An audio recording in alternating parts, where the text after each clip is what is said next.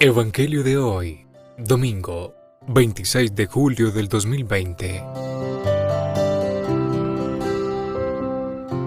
Proclamación del Santo Evangelio según San Mateo.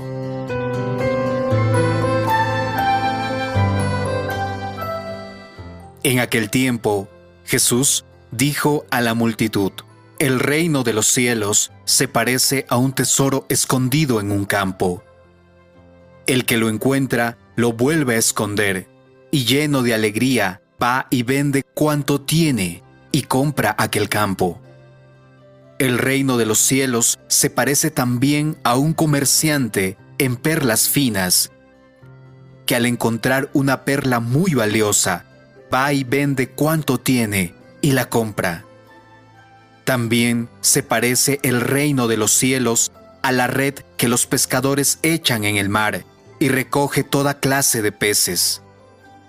Cuando se llena la red, los pescadores la sacan a la playa y se sientan a escoger los pescados. Ponen los buenos en canastos y tiran los malos. Lo mismo sucederá al final de los tiempos. Vendrán los ángeles separarán a los malos de los buenos y los arrojarán al horno encendido. Allí será el llanto y la desesperación. ¿Han entendido todo esto? Ellos le contestaron, sí. Entonces él les dijo, por eso todo escriba instruido en las cosas del reino de los cielos es semejante al padre de familia que va sacando de su tesoro cosas nuevas y cosas antiguas. Palabra del Señor, gloria a ti, Señor Jesús.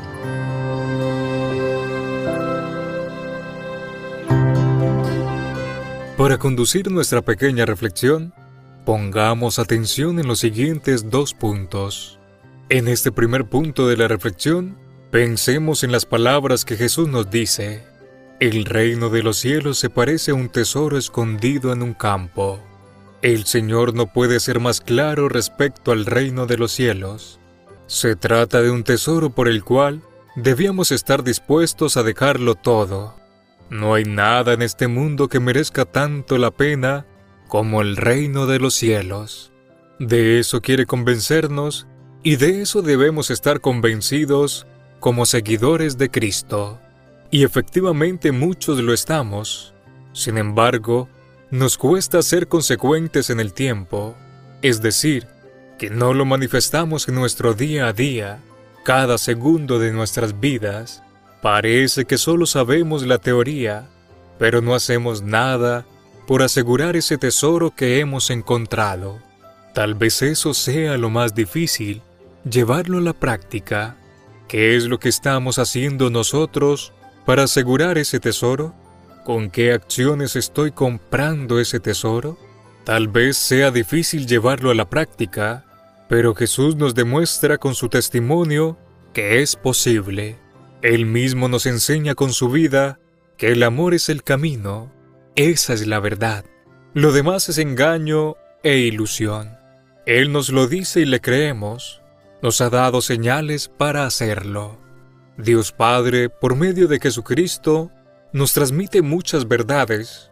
Primero, que Él es nuestro Padre, que nos ha creado por amor, que solo quiere el bien, la felicidad y la vida eterna para nosotros, que nos ha dado todas las cualidades necesarias para alcanzar el propósito para el cual fuimos creados, que somos nosotros en el uso de nuestra libertad los que decidimos abandonar el paraíso, extraviándonos y exponiéndonos a la muerte eterna, que fue en tal situación, estando por perdernos para siempre, que Dios Padre, infinitamente misericordioso, envía a su propio Hijo a salvarnos.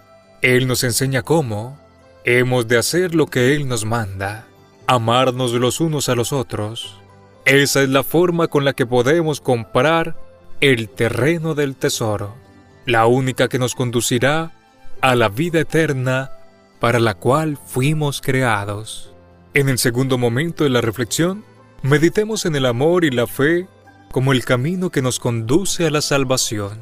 El amor es nuestra única opción y tomarla exige coherencia y un esfuerzo continuo cada día, cada segundo, por todo el resto de nuestra existencia. No es fácil, pero tampoco imposible. Fuimos creados para amar, como las aves para volar y los peces para nadar. El mensaje que nos trae Jesucristo es vital para nosotros, pues es esa esperanza que nos lleva a conseguir el tesoro más preciado. Jesús nos trae la verdad y el que logra vislumbrarla la encuentra más valiosa que cualquier tesoro, que cualquier perla, que cualquier cosa en el universo. Lo deja todo y apretando los dientes y ojos sigue adelante, ofrendando su vida por alcanzarlo. El que así lo hace, el que da su vida por el reino, alcanza la vida eterna.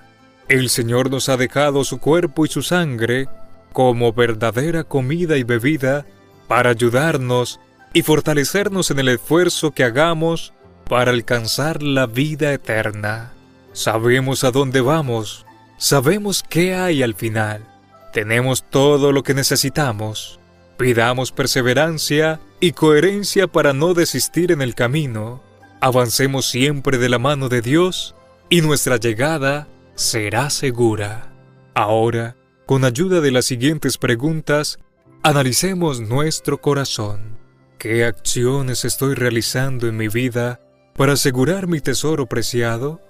¿A qué tengo que renunciar para poder avanzar en mi vida de santidad? Oremos. Padre Santo, te pedimos que fortalezcas nuestra fe, que nos des perseverancia en el amor para finalmente alcanzar el reino de los cielos, que por tu santa voluntad tenemos a nuestro alcance. Danos la fuerza para poder avanzar con pasos firmes en el camino que tú nos has enseñado, y así un día podamos llegar a tu lado para alabarte por la eternidad. Te lo pedimos por Jesucristo nuestro Señor, que vive y reina por los siglos de los siglos. Amén. Que el Señor te bendiga abundantemente en este día, en el nombre del Padre, del Hijo y del Espíritu Santo. Amén.